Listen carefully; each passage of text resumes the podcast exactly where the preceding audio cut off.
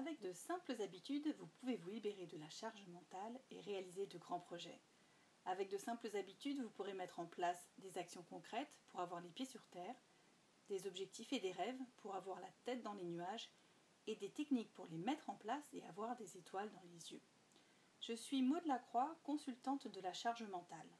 J'accompagne les femmes qui se sentent débordées à concilier plus sereinement vie professionnelle et vie familiale. J'ai à cœur de vous faire découvrir des outils d'organisation, des moyens de faire grandir votre énergie et votre état d'esprit positif. Vous pourrez ainsi passer à l'action et trouver ou retrouver ce qui vous anime. Un grand merci à Ed Fournier qui a laissé un commentaire sur Instagram suite à un post que j'avais euh, évoqué sur le Marie Kondo, sur le tri à faire. Et euh, elle me dit J'en fais en ce moment car j'avais des travaux et depuis ça fait du bien. Je le fais petit à petit, sinon ça me décourage. Alors euh, merci Ed Fournier pour ton commentaire qui effectivement euh, à pointe du doigt que il euh, n'y a rien qui est pressé. Hein. C'est pas parce qu'on entame un tri qu'il faut tout faire tout de suite, tout de suite. Euh, au contraire, c'est vraiment le faire petit à petit à son rythme et au fur et à mesure ça avance et ça vous permet effectivement de vous faire du bien. Donc un grand merci. Ce podcast numéro 46 s'appelle Charge mentale versus créativité. J'utilise effectivement ce podcast comme un débat philosophique non, non, ne fuyez pas tout de suite, attendez la fin du podcast pour vous en aller. Alors, euh, plus sérieusement, en étudiant la charge mentale chez la plupart de mes clientes, je me suis rendu compte qu'il y avait euh, beaucoup de similitudes avec un état d'esprit de créativité, euh, donc charge mentale et créativité, mais qu'il y avait aussi des différences. Donc déjà, pour remettre dans le contexte, on va voir ce qu'est la charge mentale. Donc la charge mentale, c'est le fait de penser à plein de choses en même temps et pas forcément au bon endroit ou au bon moment.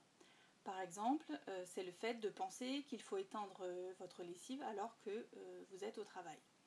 Donc une personne en charge mentale, elle a constamment des pensées parasites qui émergent au mauvais moment, à tel point qu'elle se sent submergée par ses pensées et qu'elle arrive même plus à les gérer ou même à les canaliser. Alors ça, ça va entraîner parfois des maux physiques comme de la fatigue, un mal de dos, un mal de tête et également euh, des maux mentaux, de l'insomnie, un état dépressif, etc. Alors que euh, une personne qui n'est pas en charge mentale, elle, elle n'a pas moins de choses à faire ou, de choses à penser, mais par contre, elle a juste appris à sortir ses pensées au bon moment et au bon endroit. Donc là, c'est vraiment un point de vue euh, d'état d'esprit qui est vraiment différent. Euh, alors que la créativité, c'est le fait de penser à plein de choses concernant la création de projets. Et ça, ça peut aussi subvenir à n'importe quel moment, à n'importe quel endroit, etc. Euh, par exemple, avoir une idée de podcast alors qu'on est au bord de la mer. Alors non, non, c'est pas du tout un exemple personnel. Euh, bref, une personne créative, elle a constamment des pensées positives et créatives qui émergent au moment où elle s'y attend le moins au point qu'elle se sent euh, complètement euphorique quand ces pensées elles arrivent et, et qu'elle a du coup du mal quand même à les canaliser. Alors ça, ça va entraîner aussi des symptômes physiques, un cœur qui palpite d'excitation, une envie de bouger et, également des symptômes mentaux comme une envie de mettre son idée en application, de l'intégrer à d'autres projets, etc. Donc une personne qui est créative, elle a remplacé euh, quelque part sa charge mentale par des idées positives et énergisantes. Alors quelle est la différence entre les deux? Alors dans les deux cas, que la personne soit en charge mentale ou qu'elle soit créative, les pensées, elles, fusent dans tous les sens. Alors comment se fait-il que l'une développe des symptômes plutôt négatifs, euh, donc la personne en charge mentale, c'est plutôt négatif, alors que l'autre euh, qui est créative va plutôt développer des symptômes plutôt positifs? Alors tout d'abord, la personne en charge mentale, elle, elle pense à des choses qui ne sont pas des plus plaisantes à réaliser. Euh, par exemple une tâche ménagère ou quelque chose d'autre qui n'est pas spécialement très stimulant. Alors que la personne créative, elle, elle va penser à des choses stimulantes intellectuellement.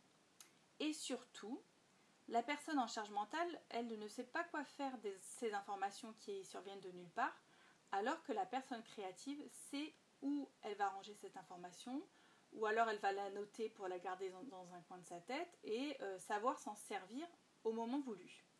Et c'est cette dernière différence qui fait toute la différence.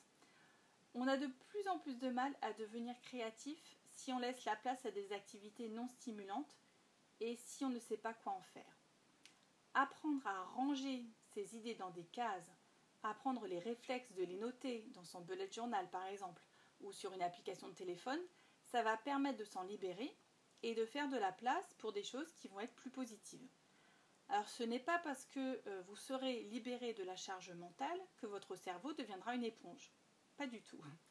Vous continuerez à avoir des pensées, mais soit elles interviendront plus au bon moment, soit elles sauront comment se gérer si elles interviennent de façon euh, plus impromptue, et c'est ça qui est magique.